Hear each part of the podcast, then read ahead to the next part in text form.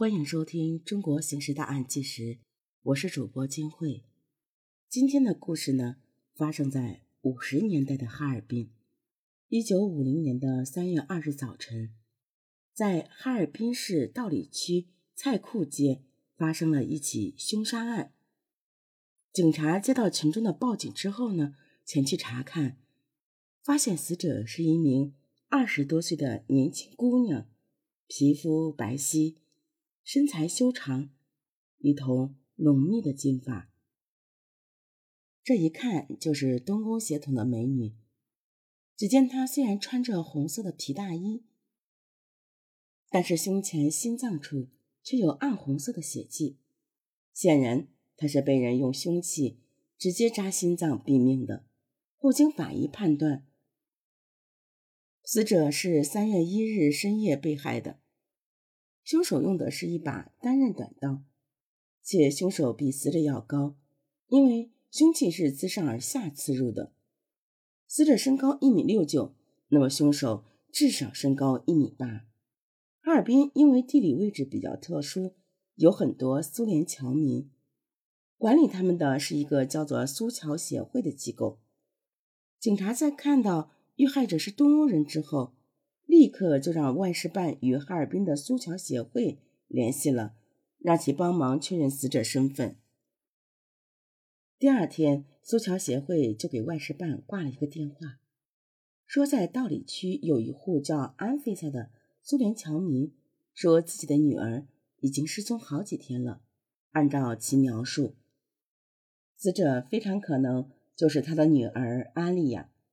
得到了这个消息，警方马上赶往安菲萨的住所去了解情况。这个安菲萨呢，本来是出生在俄国的贵族家庭。十月革命后呢，随家人逃难来到黑龙江畔中苏边境的一个小县城，在那里因为遇到土匪抢劫，与家人失散了。但是却巧遇了一名从苏联红军队伍里偷跑出来的中国籍士兵秦初亮，两人在劫难中相逢，很快就相恋了。安菲萨追随秦初亮来到哈尔滨成了家，还开了一家面包房，并在一九三一年生下了个女儿，取名安丽亚。日本入侵东三省之后，扶持了溥仪。建立了伪满洲国，因为刚成立需要大量人手，不知道为什么就看上了从苏联逃回来的秦初亮，将其吸收进入了关东军的特高科，成了一名为日本人干事的特务。但是好景不长，很快秦初亮就被抗日锄奸队给暗杀了。于是安菲萨只得带着女儿一个人开了一家面包房。勉强度日，好在女儿渐渐也长大了。她因为继承了母亲的基因，身材高挑，面容俊俏，在面包房中帮忙卖东西，过往的行人都忍不住多看两眼，因此面包房的生意也越来越好。一九五零年时，阿丽亚已经是个大姑娘了。她有着俄罗斯人活泼奔放的性格。又有着中国人那种温柔体贴的贤惠，在社会上结交了不少朋友，有几个女生和其成了闺蜜，整天黏在一起。而此时的面包房也雇佣了一个帮手，是一个年近六旬的男人张有才。他的父亲和秦初亮的父亲都是闯关东的山东老乡，跟秦初亮也是好朋友，因此阿菲萨才雇佣他来面包房帮忙。阿丽亚因为常和闺蜜一同外出，经常性整夜都不回家。但是阿菲萨知道女儿是在其闺蜜家过夜的，也就没有多想。三月一日下午，阿丽亚就外出了。经过了两天一夜都没有回家，安菲萨实在沉不住气了，也没去公安局报案，直接找到了苏桥协会。而随后赶来的警方。很快确认死者就是失踪了两天的阿丽亚。听到这个不幸的消息，安菲萨感觉天就要塌下来了。死者身份已经确定，下面就是对案件的调查了。因为死者安丽亚是苏联国籍，属于涉外凶杀案，哈尔滨警方十分重视，立刻成立了专案组负责调查。专案组首先找到了安丽亚的三个闺蜜，查问在三月一日下午，她们四人到底在干什么。三人回忆，在前一天，因为他们要给其中一个小姐妹小崔过生日，四人便相约在崔家聚会。当天，阿丽亚带来一瓶烈性伏特加。结果四人都喝得酩酊大醉，在崔家过了一夜。第二天中午，阿丽亚醒来，和小姐妹们告别后，便走出了崔家。而这一走，他们三人就谁也没有见过她了。警方在询问这些情况的同时，还询问这三人对阿丽亚的印象。三人都觉得，在她们这群小姐妹中，安丽亚是最花心的一个。她不仅长得好看，受男人欢迎，谈的恋爱也是四人中最多的。这一年换了好几个男朋友了。最近因为前男友莫家坊的不断纠缠，让其十分苦恼。莫家坊呢，只是个普通的铁路工人。莫家坊这个名字的出现，让警方顿时来了精神。会不会是前男友恼羞成怒杀害了她呢？警方通过走访全面调查了莫家坊这个人。他是哈尔滨铁路局机务段的一名工人，父亲早亡，母亲瘫痪在床，常年需要他的照顾。所以，虽然他到了结婚的年纪，却一直迟迟没有谈对象。而前段时间，莫家坊的母亲不幸身亡，本来还是沉浸在悲痛中的他，在一次联欢活动中与安丽亚相识。很快，两人就走到了一起。莫家坊呢，没有谈过恋爱，对这段感情十分重视，于是就将这些年积攒下来的积蓄都拿出来买了手表、衣服、布料等等，作为礼物赠送给安丽亚。但是好景不长，还没谈一个月呢，有一天，安丽亚突然对其提出了分手，并感谢了他的礼物。莫家坊十分不甘心。多次去找过安丽亚，最后一次看见安丽亚和另一名高大帅气的男人在一起之后，彻底灰了心，向单位请了三天的假，而这期间正好就是安丽亚遇害的时间。那么莫家坊是不是凶手呢？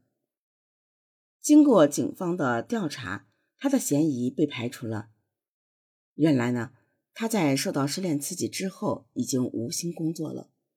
准备向单位辞职，同时又想想自己的家庭变故，顿时感觉人生如此灰暗，决定出家为僧。在他请假的三天中，莫家坊一直待在哈尔滨西郊三十里外的四圣寺。这点呢，四圣寺的主持与弟子都向警方证明了。那么，除了莫家坊，还有谁呢？阿丽亚的母亲艾菲萨给警方提供了一个情报：阿丽亚在和莫家坊分手之后，又结交了一个东欧血统的男朋友，叫马天龙。当时是没有户籍管理系统的，光知道一个名字，想找到人可不容易。这时候，面包房的帮工张有才提供给了警方一个线索。他说，他看见马天龙骑着一辆。紫红色的摩托车，牌照尾号是八六。有了这个线索，警方很快就通过摩托车登记资料查到了这个马天龙。这个马天龙呢，和阿丽亚一样，也是俄罗斯血统。他的父亲也是一名特务，只不过他的父亲是苏联派到哈尔滨来的。他的父亲在这里遇到一个中国姑娘，结婚并生下了马天龙。然后就突然失踪了。丈夫的突然离去让马天龙的母亲也很无奈。好在后来又找了一个骨科大夫，重新组成了家庭。马天龙的继父对待他视作己出，给了他一个优厚的成长环境。知道马天龙喜欢拳击，就特地在家里请了一名教练来教他打拳。只是马天龙并没有把打拳当做职业目标，而是在社会上游荡了几年之后，去了一所学校当了一名体育老师。那么马天龙是怎么认识安丽亚的呢？当时安丽亚其实和莫家坊正在谈恋爱。一次迎新年的晚会上，安丽亚和马天龙偶然认识，一见面两人就互生好感。没有几天，两人就确立了关系。阿丽亚每天都会来马天龙上班的中学，给他送去自制的面包或者点心。两人呢，也经常一起出去吃饭、看电影、骑马、溜冰和滑雪。但是每次两人约会，马天龙都会送给安丽亚一些礼物。如果某天没送给他礼物，他一天都板着脸，这让马天龙十分苦恼。虽然自己家境十分优厚，但是这天天约会找父母要钱也不现实。于是就趁着过年期间和安丽亚冷了一段时间。过完年，两人再次见面，他发现安丽亚与他约会再也没有以前的热情了。由此，他判断安丽亚又有新欢了。于是就约安丽亚三月一日下午在某咖啡馆见面，准备和他摊牌。但是马天龙三月一日在咖啡馆哭坐了一下午，安丽亚也没有出现。马天龙知道这女的是决意要和他分手了，于是晚上喊了一帮哥们儿喝了个通宵。按照马天龙的说法，他在三月一日晚上是不具备作案时间的。但是怎么验证这番话的真假呢？马天龙告诉警方，当天他们喝酒时听的收音机放的是学唱苏联电影歌曲，他们一边听还一边学唱。后来警方查了那天省广播电台的播放记录，证实了马天龙说的话，案件的线索又断了。警方只好又从头调查，找了阿丽亚的三个闺蜜前来问话。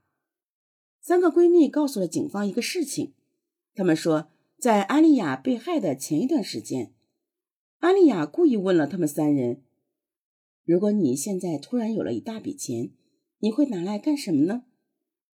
这群小姐妹呢，都是工薪阶层，平时钱都是掰开来花的，从来就没考虑过有钱会怎么花。于是三人就嘲笑安丽亚在做白日梦，安丽亚却神秘地说。这可不是梦哦！我现在真的有这个机会弄一大笔的钱。话虽这么说，但是当三人追问钱从何而来时，安莉亚却笑而不语。